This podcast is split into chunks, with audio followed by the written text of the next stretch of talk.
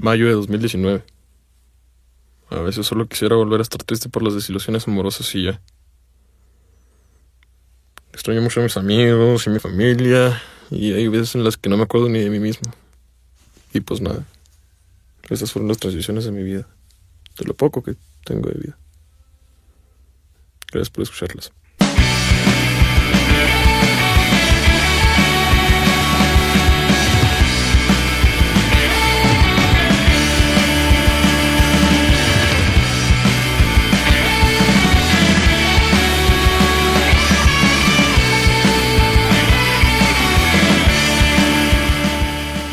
Bienvenidos a el episodio número 30 de su podcast de Salvando Vida.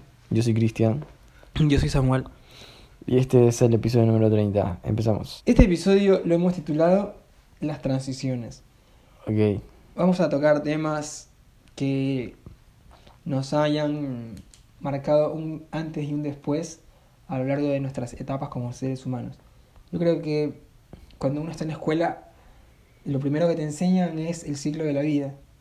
No sé si es lo primero, pero te lo enseño. Pero claro, las cosas que claro, primero, primero seguramente te van a enseñar a leer. Claro. A No, contar. primero te enseñan a, A no llorar cuando tu mamá A no llorar. A quedarte. Hablando de eso, yo sí que lloraba cuando estaba en la escuela, loco. Tú también. Yo, ma, yo lloré hasta el colegio. No, No, lo primero que te enseñan es hacer bolitas, o sea, hacer círculos y hacer palitos. Espérate que ahora se me, se me viene a la mente un poco esa, esa infancia. Pero ¿por qué un niño llora cuando... cuando Yo te voy a decir por qué. Yo te voy a decir por qué. ¿Por qué? Porque los niños son... Un niño no está acostumbrado a estar con- sin su papá. Y el niño, por lo general, siente que no va a volver a ver nunca más a su papá. Cuando... O sea, es, es, un es por un segundo tu cerebro de niño piensa que nunca más vas a volver a ver a tu papá. Es como que yo ahora te diga, ¿qué pasa si tu papá se muere? Ponele. Y tú te imaginas y comienzas a pensar en que ya no vas a tener a tu papá por el resto de tu vida. ¿Qué te, qué te produce eso? Te produce desesperación, po- podías incluso llegar hasta ponerte a llorar, sin que en realidad ni siquiera haya pasado. Pero solamente pensar eso, eh, tu cerebro ya comienza a hacerse toda una película de que tu papá no va a estar nunca más. Cuando uno es chiquito, esto no lo digo porque yo lo pienso así, es algo que leí. Cuando uno es chico y tu papá por alguna razón eh, te deja, ¿no? A veces tu papá te deja en casa para irse a comprar, o tu mamá, por lo general es que, eh, no sé, mi papá viajaba un montón, por ejemplo. Eh, o cuando tu papá no te lleva a tal lugar y te, tiene que, te tienes que quedar, tú piensas que no vas a volver a ver a tu papá nunca más, en ese cerebro de niñito que tienes, porque tu papá nunca te dejó. Ponele, ¿no? O a mí me pasaba, seguramente que lloraba mucho, porque en ese momento yo quería a mi mamá. O sea, yo estaba en la escuela y mi mamá se iba y yo quería ahora estar con mi mamá, ¿entendés? Yo quería a mi mamá, la quería acá. No quería que esperar, ni, ni siquiera sabía si cuánto tiempo iba a tener que estar en la escuela. No sabes la noción del tiempo, no sabes que ya falta una hora para salir cuando eres chiquitito. Claro. Eh, entonces ahí es como que el- los niños piensan que Sí, pero... se desesperan, es una hay- desesperación que Hay hay. niños que no, no lloran tanto. En- O sea, no sé si habrá un niño que nunca lloró cuando su papá lo dejó. Seguro que sí tiene que haber. Sí, yo, porque yo me acuerdo que creo que era el único que lloraba en. Pero, no, no. Seguramente que, que la Todos mayoría, lloran, la mayoría, por eso te digo, no sé si habrá uno, pero la mayoría llora cuando, no sé si el primer día o en algún momento, porque tal vez el primer día no te das cuenta y es todo nuevo y te diviertes. O sea, porque comienzas, te estás con tu papá y no te diste cuenta y te estás divirtiendo y tu papá, Tu papá se fue. ya se fue hace como Claro. tres horas. Entonces, nada, pero hay niños que no lloran. Y yo me acuerdo que yo no era de los que lloraba por, por o sea, simplemente por pensar cosas, como tú dices, de mi papá ni nada. No, pero porque yo digo, lo que yo digo es que no te das cuenta. Claro, lo que, lo que me pasó a mí es que yo he repetido el preescolar. O sea, yo me acuerdo que yo entré al. Como todos nos- nosotros, creo que hicimos el el preescolar muy chiquitos. Y en su momento había una ley, no sé si ahora sigue vigente, que no puedes pasar al primer grado de escuela con menos de 6 años. Algo así. Creo que sí. Yo no sé, la verdad. Cuestión que yo tuve que hacer el preescolar dos veces. Y yo la primera vez que lo hice, me fue muy bien en, en, en preescolar. Porque estaba, tenía una profesora que me, no sé, me hacía sentir bien. Pero la segunda vez que lo, que lo hice, yo lloraba todo el tiempo. Porque esa profesora hablaba fuerte. Te daba miedo. Claro, daba miedo. Y de verdad que te trauma, loco. Sí. Yo estaba traumado con esa profesora. Yo, yo tenía miedo, no podía ni ver. Y pensaba que era una bruja, pensaba todas las cosas que uno ve de chiquito. Entonces ya, pues, era... Yo creo que no, hay, no, hay- no tuve una razón así de, de, de mi personalidad, sino que particularmente... Sí había un punto claro, específico. Había algo que esa profesora no trataba bien a los niños. O sea, lo que tú me estás diciendo es que tú estás seguro de qué era lo que hacía que Claro, tú llorar. no es como que no Claro. tienes miedo o algo, pero a mí algo me causaba malestar. No, por ejemplo, en mi caso yo también eh, lloraba mucho, pero a mí también me pasó, también me pasó de que empecé creo a los 3 fui al preescolar y a los 4 hice preescolar y a los 5 entré al- a, primer grado, me parece, algo así. Y también, o sea, los, creo que cuando uno es muy chiquito, muy, muy chiquito, como yo era chiquito en ese momento, de a los 4 años, hice el preescolar y todo el mundo pensaba que a mí me gustaba la escuela. Y ya cuando tenía 5 y estaba adelantado por un año, con una profesora que gritaba todo el tiempo, eh, yo lloraba todos los días. Así que me terminaron. Me terminaron bajando del de, de- de curso. Pero o sea, tú bajaste de segundo a, no, no. de primero. De primero a preescolar. Yo hice preescolar. No, hice ¿Preescolar? un preescolar. Preescolar y fui a primer grado. Y otra vez en ese no, no, y en ese primer grado estuve dos semanas Y otra vez hiciste preescolar. y ahí volví a hacer O sea, preescolar. hiciste tres veces preescolar. Así parece. Pero el primer preescolar que hice era Ni siquiera estabas anotado. no estaba anotado, yo iba te- acompañado. Te, mandaban ahí a, a estudiar Sí. porque no te querían tener en la casa. Sí, seguro, algo así. Yo era el último de, de, de cinco hermanos, no, de cuatro. Claro, como todos íbamos a la escuela, él no se quería quedar solo en casa. Y mi mamá me mandaba, o sea, me hermano. compraban, creo, el uniforme y todo. Claro, porque iba con, con, con Chiqui que estaba yendo a preescolar y, Y yo me ahí. quedaba. Claro, la- eso capaz era como que yo y Chiqui éramos muy unidos y jugábamos. Y para mí era. Ni, ni, la verdad, obviamente no tengo muchos recuerdos. Pero me- sí me acuerdo cuando ya tenía cinco años y entré al verdadero, a la verdadera escuela, al, al primer grado. Claro. Entré con Chiqui. eh, yo estaba adelantado por un año, supuestamente. Y me terminaron bajando. O sea, dijeron, no, él no está a la altura de las circunstancias. está capacitado. Así que se va a tener que a, a- No, a- a ¿sabes preescolar. Igual en preescolar también lloraba, así que... Sí, pero me acuerdo que nosotros como somos seis hermanos, al comienzo mi hermano mayor nos llevaba a mi, a mi segundo hermano mayor y a mí a la escuela, porque íbamos los tres nada más. Sí. Luego mi hermano mayor, el segundo, nos llevaba a mí, a mi hermana, o sea, a la chiqui, y a ti. Y a mí. Y hubo un momento que me tocó a mí llevarlos a, a ti y a Chiqui. Pero yo nunca sentí la responsabilidad. Claro, no, no, Pero ya yo me acuerdo que mi hermano mayor era súper responsable. Como que él se preocupaba de nosotros, como que nos cuidaba, todo. Y yo lo veía a él como alguien grande. Y después cuando Israel pasó también a ser el, el mayor de la escuela, porque ya cuando, en el cual cuando pasas de escuela a colegio, por lo general te cambias. A un, otro colegio, claro, claro. no es como que haces todo primaria y secundaria. juntos. Porque hay primaria, hay escuelas, ponerle que hacen solo primaria y, el, y la secundaria Por son general otras siempre es instituciones, claro. Es muy, o sea, es muy raro que haya una- un colegio completo. Bueno, cuestión que cuando ya Israel se cambió de, de escuela, porque ya pasó a primer año de colegio, yo tenía que llevarlos a la escuela a Chiqui y a Cristian. Pero nunca tuve ese sentido de, de preocuparme. O de- yo la verdad no me No, acuerdo. porque yo creo que ya estábamos re acostumbrados. O sea, yo estaba en cuarto año seguramente, en cuarto grado. A ver, no. Yo cuando estaba en... Cuando Israel se fue de, de, siempre nos llevamos do- dos años de diferencia del colegio. Cuando Israel pasó del colegio, yo estaba en cuarto grado. Y Chiqui estaba en segundo. Y tú en primero, eran chiquitos. Tú estabas en primer grado. Éramos todos súper chiquitos. Mm. Y ya me tocaba a mí llevarlos. No sé si tú te acuerdas que un día, no sé si ya lo contamos en el podcast, pero No, un día fuimos fuimos, jugando al- fuimos, fuimos jugando a las bolichas. Sí, con otro amigo, íbamos con canicas. un amigo que se llamaba. Jonathan, ¿te acordás? Sí, y íbamos todo el camino avanzados por lo que nos llevaba la, la canica avanzando. Claro. Nosotros no teníamos idea del tiempo.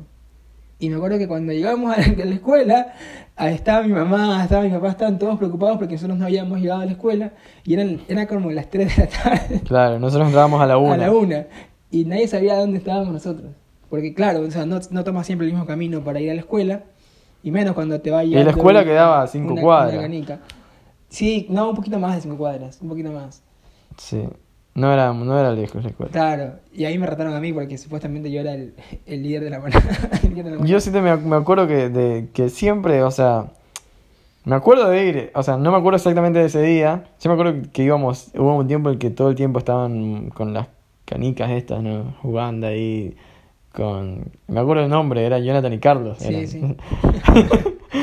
Eh, y de ir diciendo estupideces, ir riendo, nos agarramos un palo y cosas así, o sea, éramos muy niños, real. No, no sé cómo serán los niños ahora. Sí, pero éramos muy, o sea, eh, eh, había mucho peligro. Sí. Pero no nos dábamos cuenta. Yo, no, yo no mandaría a mis hijos solos a la escuela. La verdad que yo tampoco, menos en el barrio que vivíamos, era, era bastante peligroso. Pero- Obviamente era la una del día donde no, no pasaba, digamos que no pasaba nadie, pero este barrio era, era peligroso, Era era, la, era ¿cómo, ¿cómo le dice Vico? Sí, era el caserío, No. era como un caserío, Era un, sí, un suburbio era un suburbio, pero no el suburbio de Estados Unidos, eran los suburbios de... de Guayaquil. Sí. bueno, y hablando de las transiciones.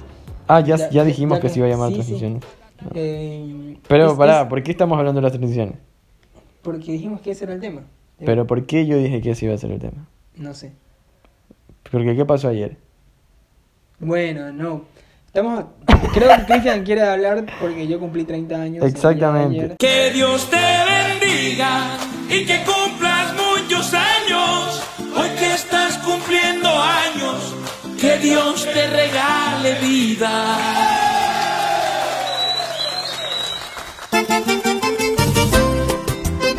Que el Señor siga derramando sus bendiciones sobre ti. Ay, hombre. Lo que pasa es que, por ejemplo, yo no hablaría, si cumplo 27 o 28 o 26, no hablaría de las transiciones. Es un momento perfecto en todo el, el tiempo que probablemente vamos a estar grabando este podcast en el que se puede hablar de las transiciones. Porque es una década más. O sea, yo de acá hasta que cumpla 30 faltan 5 años. Arre. Eh, o mi hermano hasta que cumpla 40, o Chiqui hasta que cumpla eh, 30. 30. falta, Está igual. faltan dos años. Pero Pero bueno, esto pasó. Este episodio se está grabando el día domingo y yo el día sábado. O sea, ayer. Ustedes lo van a escuchar el lunes, claro, o sea, mañana. mañana. Nos hicimos bolas.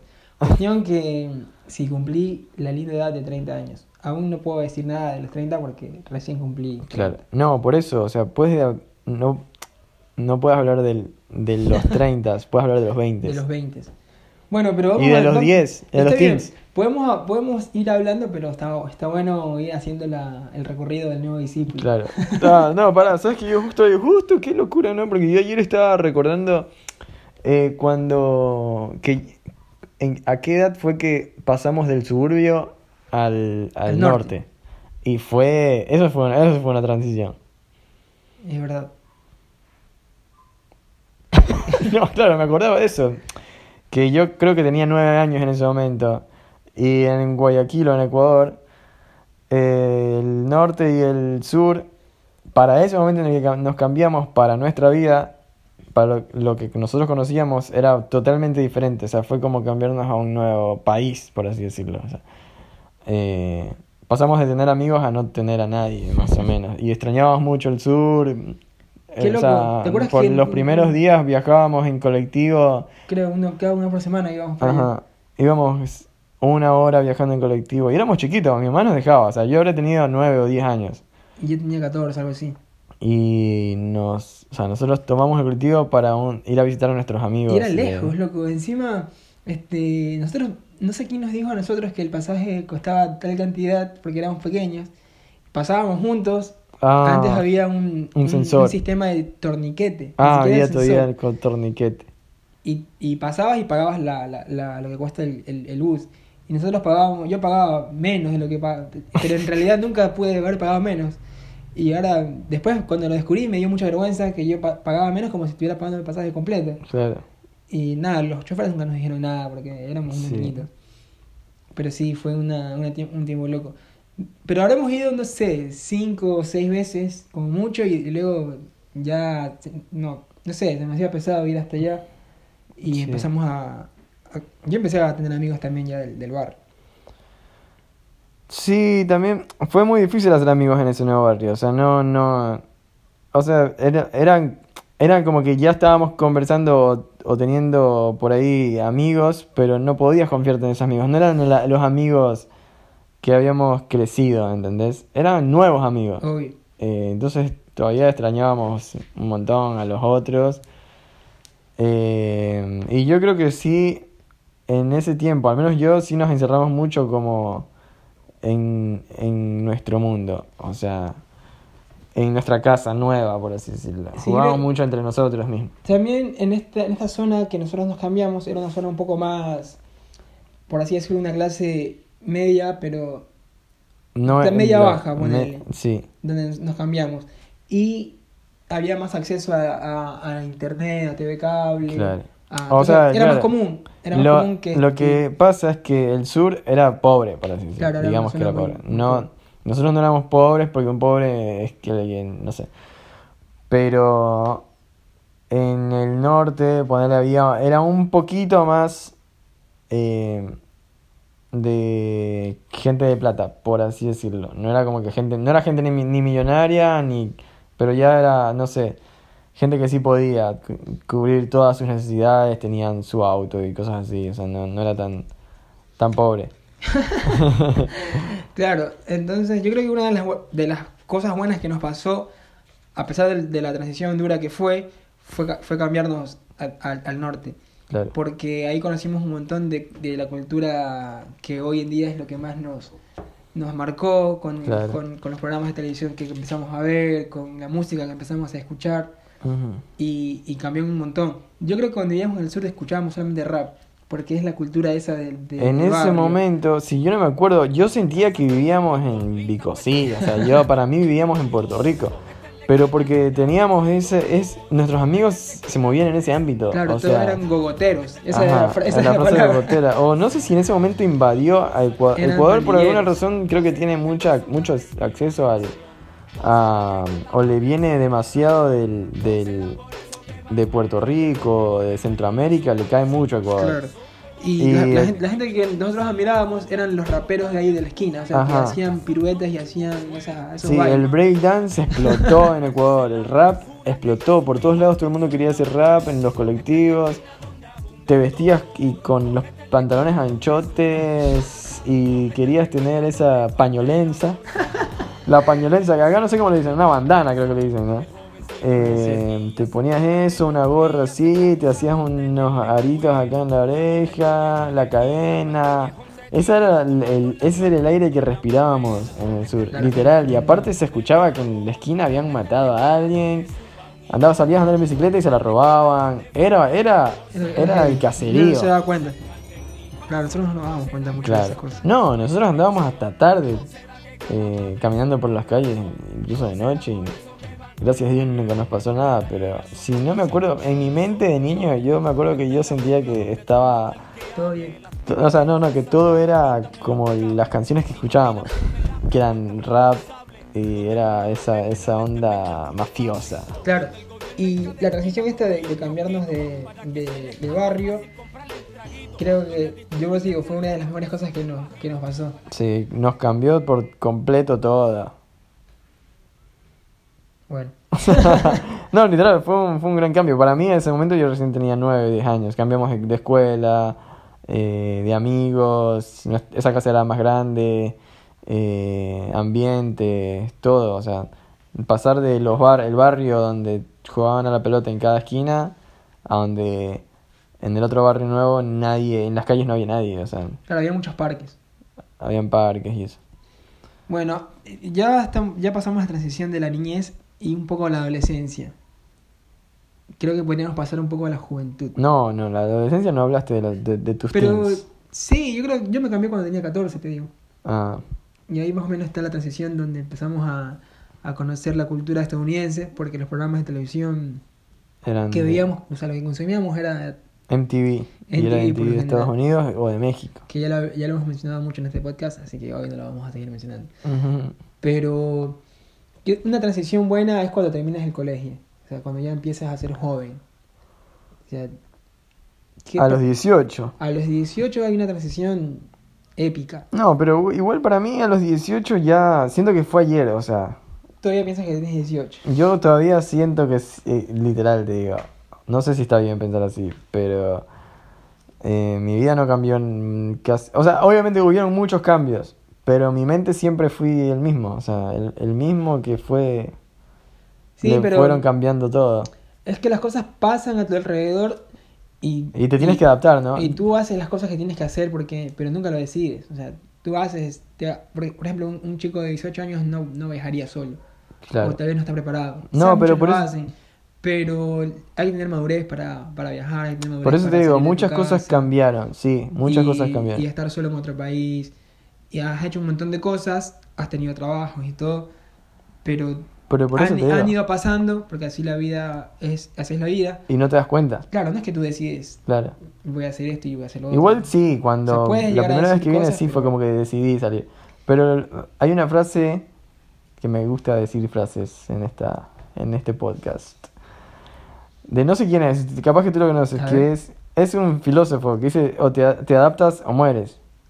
No, no sé. ¿No sabes quién es? No, creo que es Alex, el rey de la serie. No, te adaptas o mueres. ¿Quién lo dijo? El que lo sepa, coméntelo. No. Es ba- un bastante conocido, no, no es ni Platón ni Sócrates. Así que es uno. Daniel. Avish. Daniel Javi. no.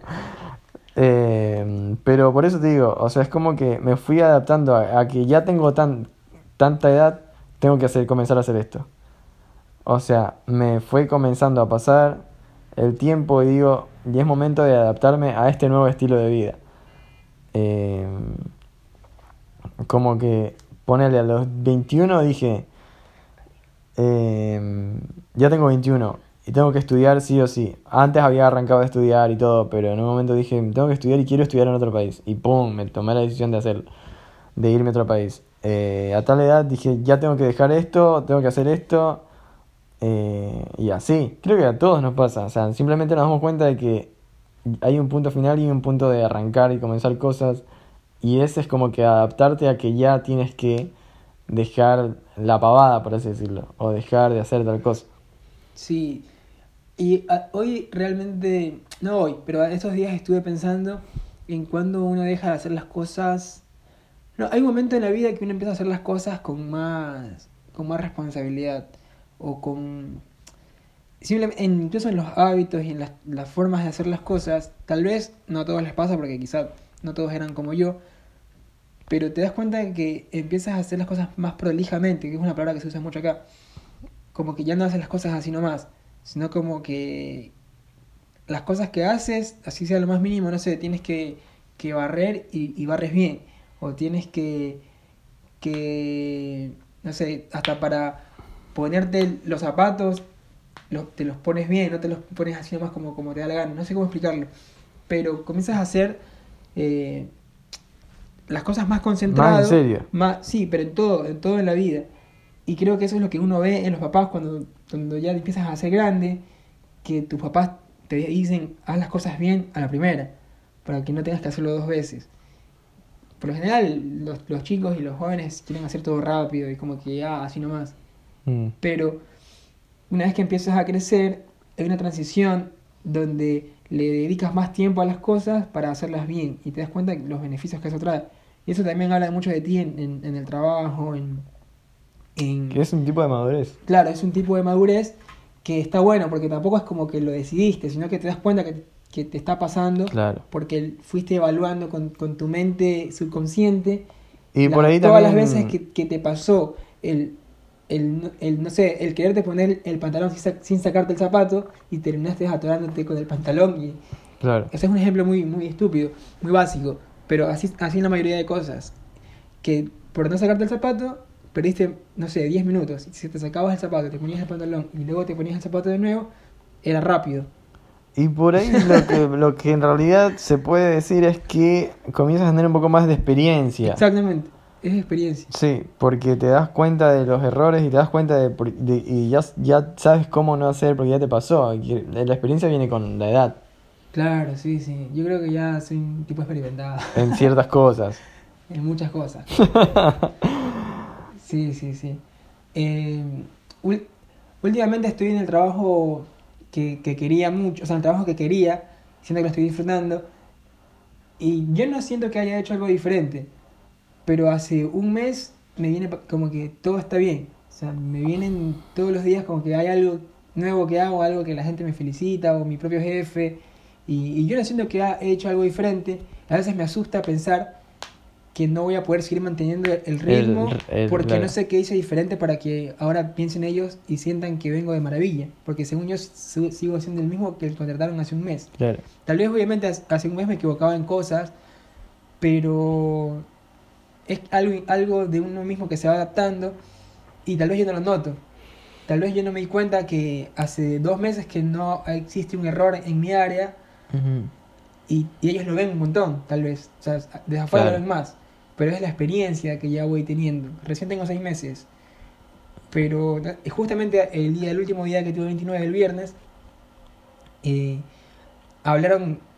Bueno, un cliente se acercó a, un- a una, a una Hablaron obra. maravillas. Un cliente se acercó a una obra y no había quien pase, ¿viste? Y nada, yo digo, voy a pasar yo. No había, ¿cómo? No entiendo. O sea, cuan- los- a nosotros tenemos un montón de obras, ¿no? La consultora no habría cliente. quien pase qué. ¿Qué es pasar? O sea, a, a recibir al cliente a la obra. O sea, mi jefe, yo tengo tres jefes, que por lo general son ellos los que hablan con los clientes. Los que somos directores de obra no hablamos con los clientes, casi Ah, nunca. ok. Pero mi jefe estaba de, estaba de viaje, el otro estaba ocupado, y el tercero, que es casi como mi jefe, estaba en Puertos del Lago, estaba lejos. Entonces me dieron la confianza de que vaya yo, que nunca me había pasado. Y nada, fui y yo fui yo mismo. O sea, le expliqué a este loco las cosas. Porque sabías chabón- lo que un- hacías. claro, o sea, un tipo millonario. Pero yo le hablé como normal. O sea, le expliqué lo que hacía. Y este señor se tomó el tiempo y todo en- en- dentro de todas las cosas que tiene que hacer de mandarle un mensaje a mi jefe diciéndole todo lo que yo había, había hecho por él ese día en la obra y que estaba encantado con lo que... Con el trabajo. claro, con, con, con cómo yo había procedido con él. Y nada, me felicitaron, mi jefe estaba recontento, qué sé yo. Y, y ahí me dijo de todo, como que es- en seis meses yo he, he- o sea, he cambiado un montón. Mm. Y yo no sé en lo que he cambiado. Y por ahí o sea, yo no, te das cuenta, soy. pero. No sé quién No soy. sé qué- tengo que ir a la jungla. No sé en qué me he convertido. No sé quién soy, no sé quién soy. Tengo que ir a la jungla. Ay, por favor. Porque incluso, o sea, me, me están por, por, por dar una responsabilidad más.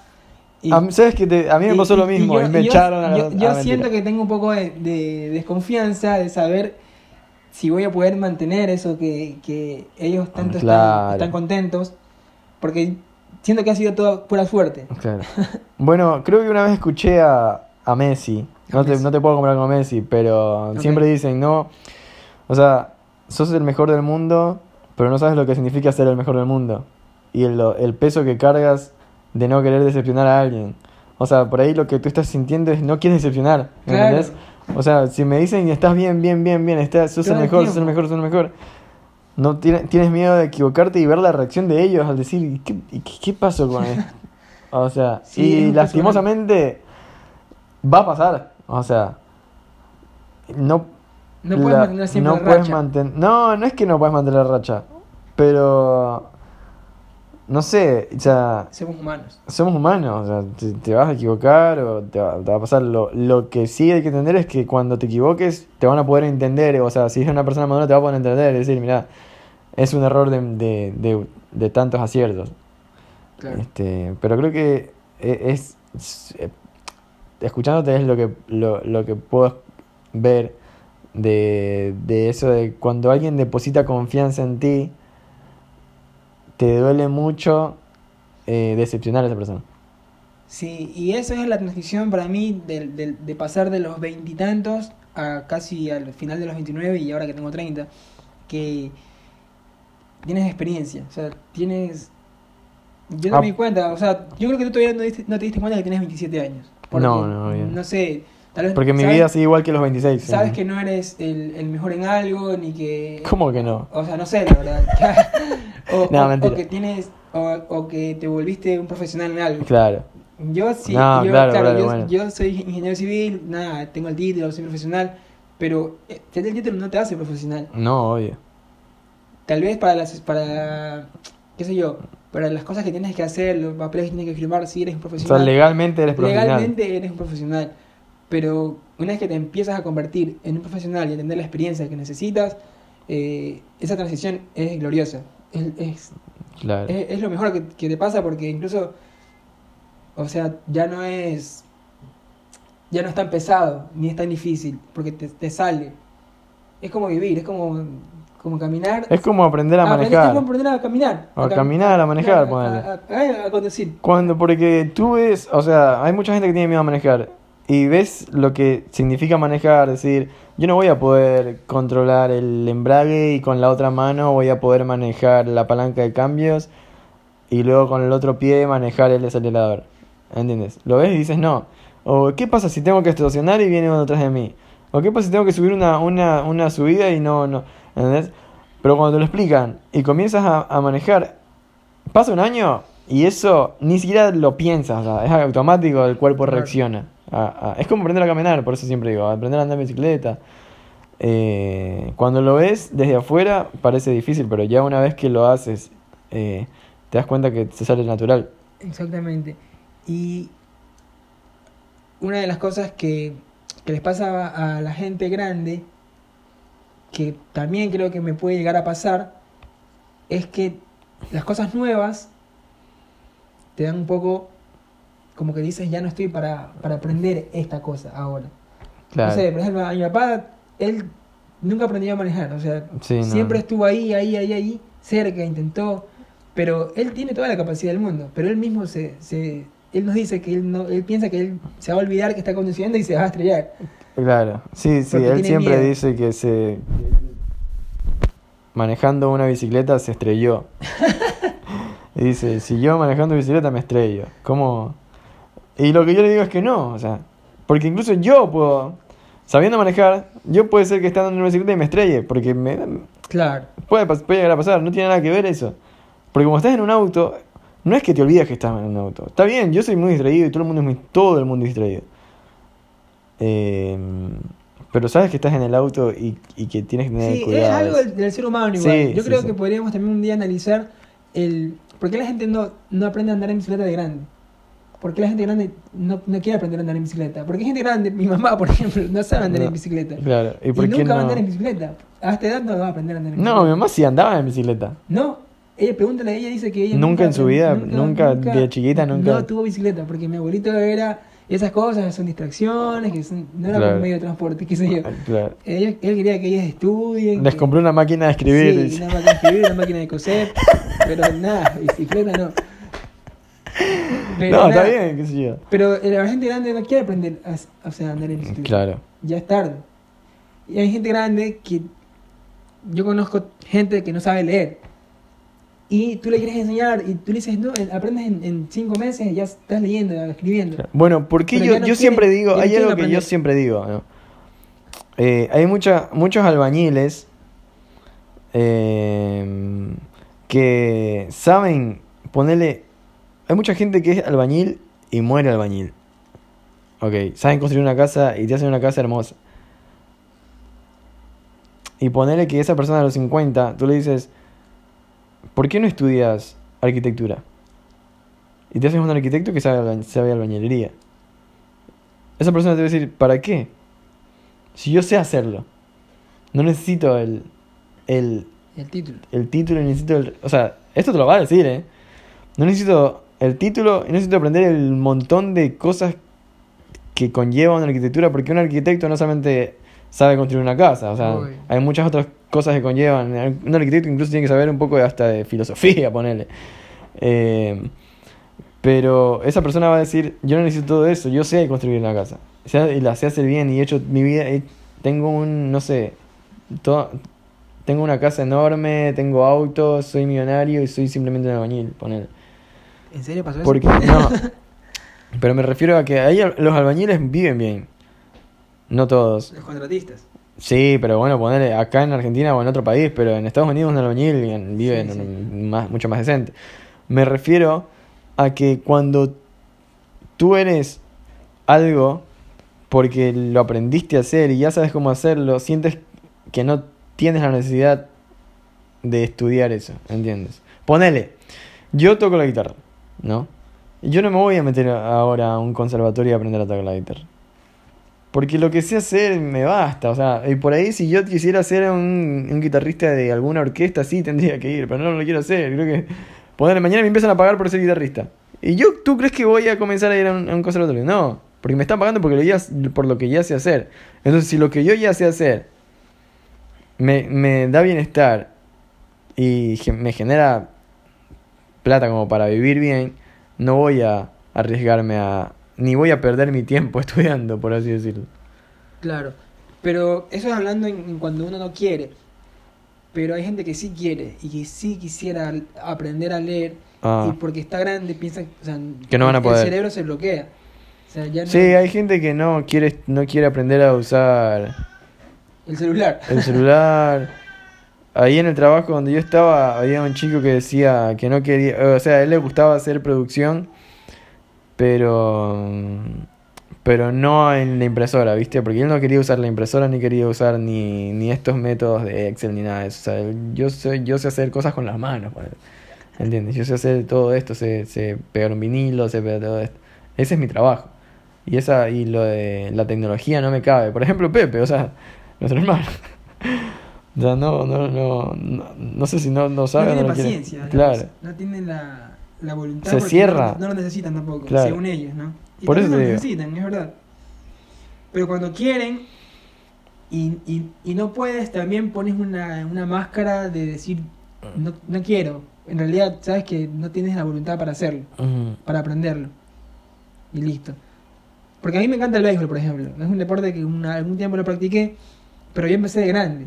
Sea, yo empecé en sexto año de colegio. Y tenía un amigo que era seleccionado de Ecuador, que era el pitcher, y él este, lanzaba increíble, o sea, jugaba, jugaba increíble el béisbol.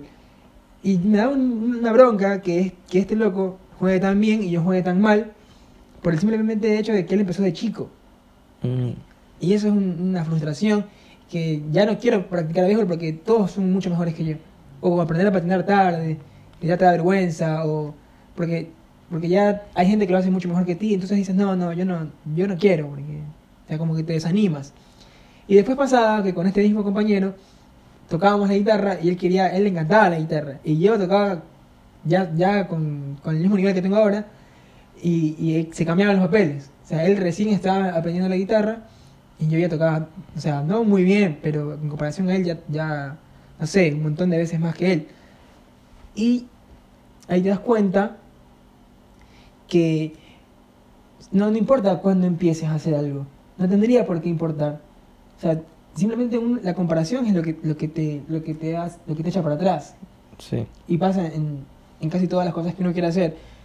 Pero hay gente que sí logra vencer esas cosas y tú ves a, no sé, a un loco de, de 40 años aprendiendo a pararse en una patineta, que yo lo he visto en, en el skatepark.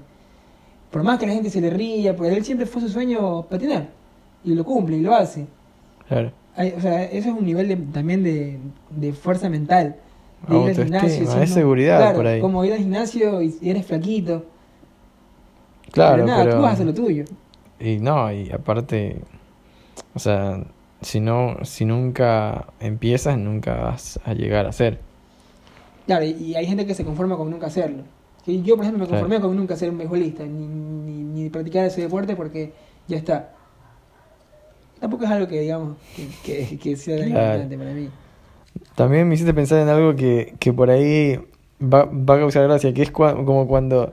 Que a, a mí me causa gracia en realidad cuando escucho a alguien decir, ponele que yo estoy contigo eh, y, y yo soy futbolista. Bueno, en tu caso el futbolista. ¿no? Lo- lo- lo- vamos con el mismo ejemplo, claro. Dale.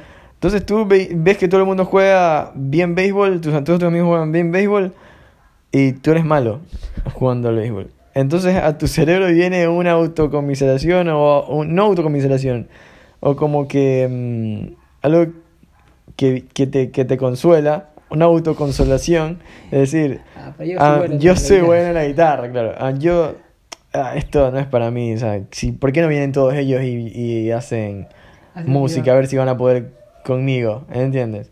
Que para mí eso no está bueno. O sea, a mí nun- yo nunca me, me excuso con eso. O sea, en realidad yo creo que digo, no, yo creo que puedo también ser bueno en, en el béisbol, ¿entiendes? Puedo ser bueno también. Por ejemplo, yo a la, a la pelota empecé a jugar muy tarde. No es que diga que ahora sea un futbolista, pero yo era, no, o sea, tener 18 años y recién querer comenzar a jugar a la pelota es, Claro. es raro, ¿entiendes? Pero nada, yo iba con mis amigos y me divertía, qué sé yo, y de un momento en, en el que sí quise comenzar a jugar mejor y que comencé a ir un poco más, más de veces.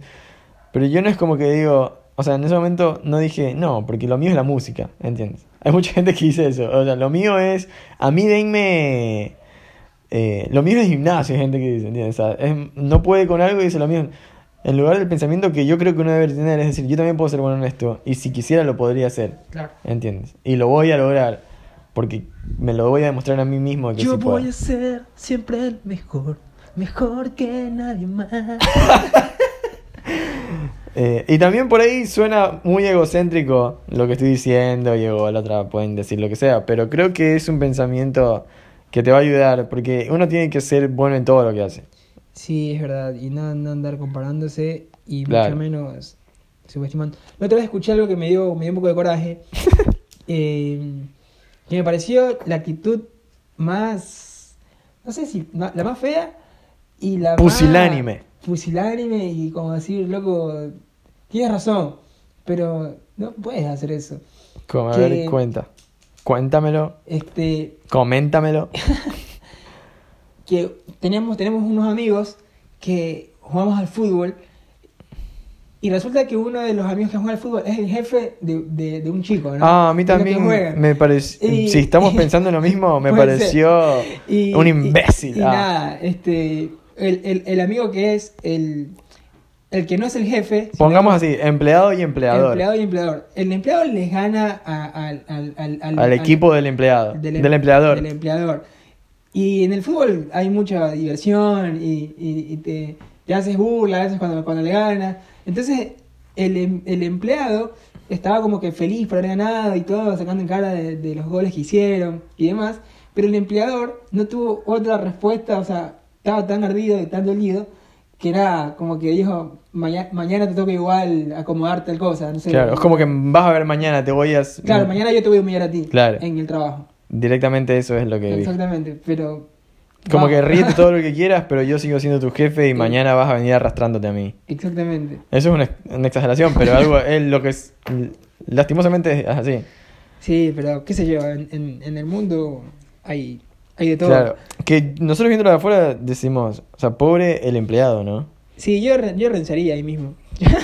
Ah, literal, o sea, te, te, te deja como un... Acá el jefe soy yo, ¿me entiendes? O sea, te deja en ridículo, la verdad. Eh, a mí me dolería mucho que me digan eso, eh, me enojaría. Yo no iría Eh, trabajar, sí. sí, directamente. O no lo traigo más a jugar conmigo, no juego con él, si es... Si no sé, no se sabe bancar un chiste o cosas así. Em, que también me, me, me pareció horrible. Pero bueno, creo que estamos llegando un poco ya al, al final de este podcast, que está siendo bastante largo. Y han sido muchas transiciones las que han tenido el podcast, así como el tema. Creo que el resumen de las cosas es que a veces las transiciones no están marcadas, a veces las transiciones se van dando muy lentamente. Muy- o sea, no Por ahí pasas de un día al otro claro. a algo, sino que No es como que dices acá esta es una transición. Igual ahora está de moda lo de cerrando ciclos, ¿no? Tú por ahí con tu nuevo corte de pelo cerraste un ciclo. Es Y ni siquiera te diste cuenta, ¿sí? ¿No? Las chicas se pintan el pelo, se... Eso es, algo, es algo muy de chica. Muy de chica, sí. Sí, sí, sí. Es como que terminan con su novio, su novio lo dejó, la dejó y cierro ciclos. Va al gimnasio mañana, boom. Se cortan el Se pelo. cortan el pelo, a como Dora. O... Eso es cerrar ciclos en, en esta vida. O no sé, inicio la dieta. Sí, pero esas transiciones obligadas yo creo que no son las buenas. No, son- porque terminas que uno- rindiendo. no, no las puedes mantener en el Y tiempo. cuando te da hambre, ponele que arrancaste una dieta y no das más y te quieres comer ese asado o ese sándwich de bondiola. Obvio. ¿Sabes cómo dices? Ya, que se joda. Sí, Claro, no porque necesito. Te, con- te autoconvences de que no necesitas un cierre de ciclo. ¿Sabes qué? Antes de terminar el podcast quiero contar algo que pasó también esta semana. eh, que despidieron a un amigo mío, o sea, del trabajo. Sí. Él, él tenía poco tiempo con nosotros, o sea, ahora tenía dos meses. Pero no lo despidieron por, porque era malo ni nada, sino que simplemente no encajaba en el, grupo que, se está formando. Y una semana antes de que lo, despidan, yo hablé con él y yo le dije, ¿por qué no ponemos atención en esto? Él no es para nada, este, o sea, yo no soy para nada su jefe, ni nada. Pero como compañero le- le- le planteé unas cosas y una de las cosas que le planteé fue que llegue un poco más temprano a, a- la obra, porque él llega- llegaba tarde, o sea, entramos a las 8, llegaba a 8 y media. Pero nosotros nos quedamos hasta las 6 y media, 7 a veces, y creo que la hora de llegada es lo menos, o sea, mi jefe no se va a estar poniendo exquisito por la hora que llegues, pero sí que dice mucho de ti, ¿me entiendes?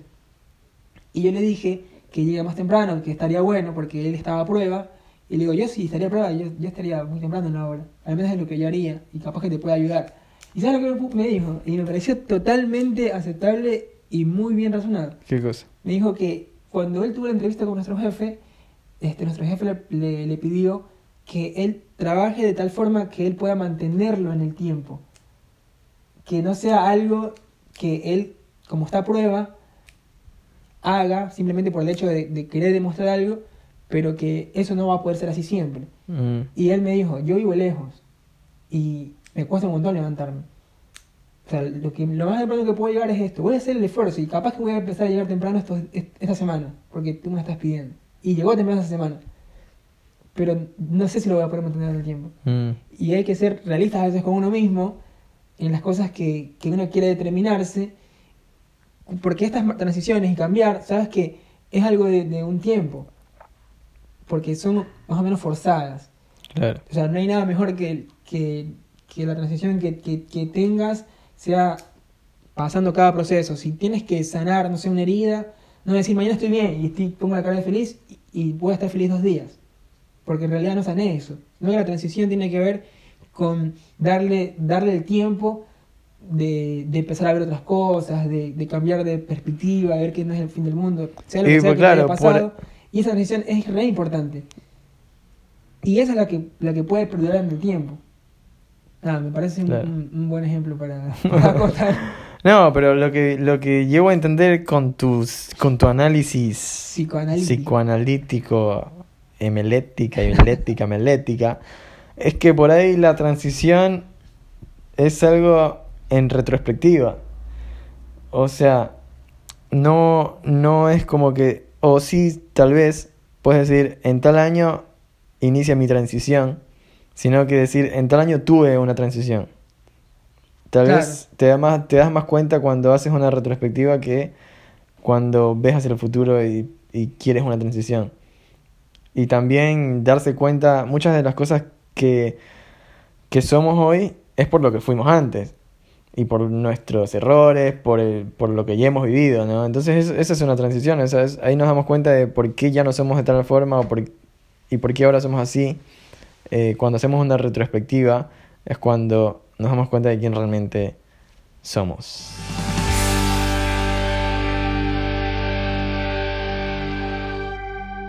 Bueno, finalizamos este podcast con este pequeño consejo de, de las transiciones. Hay que, darle, hay que darle tiempo a las cosas, todo lo que, todo lo que, lo que vale la pena cuesta.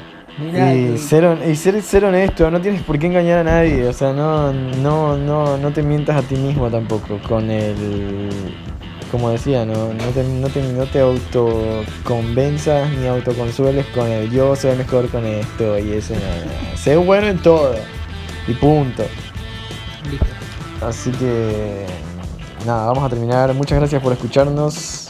Compártanlo, coméntenmelo. Nos veremos la próxima Nos semana. vemos la próxima semana. Así que chao, bye.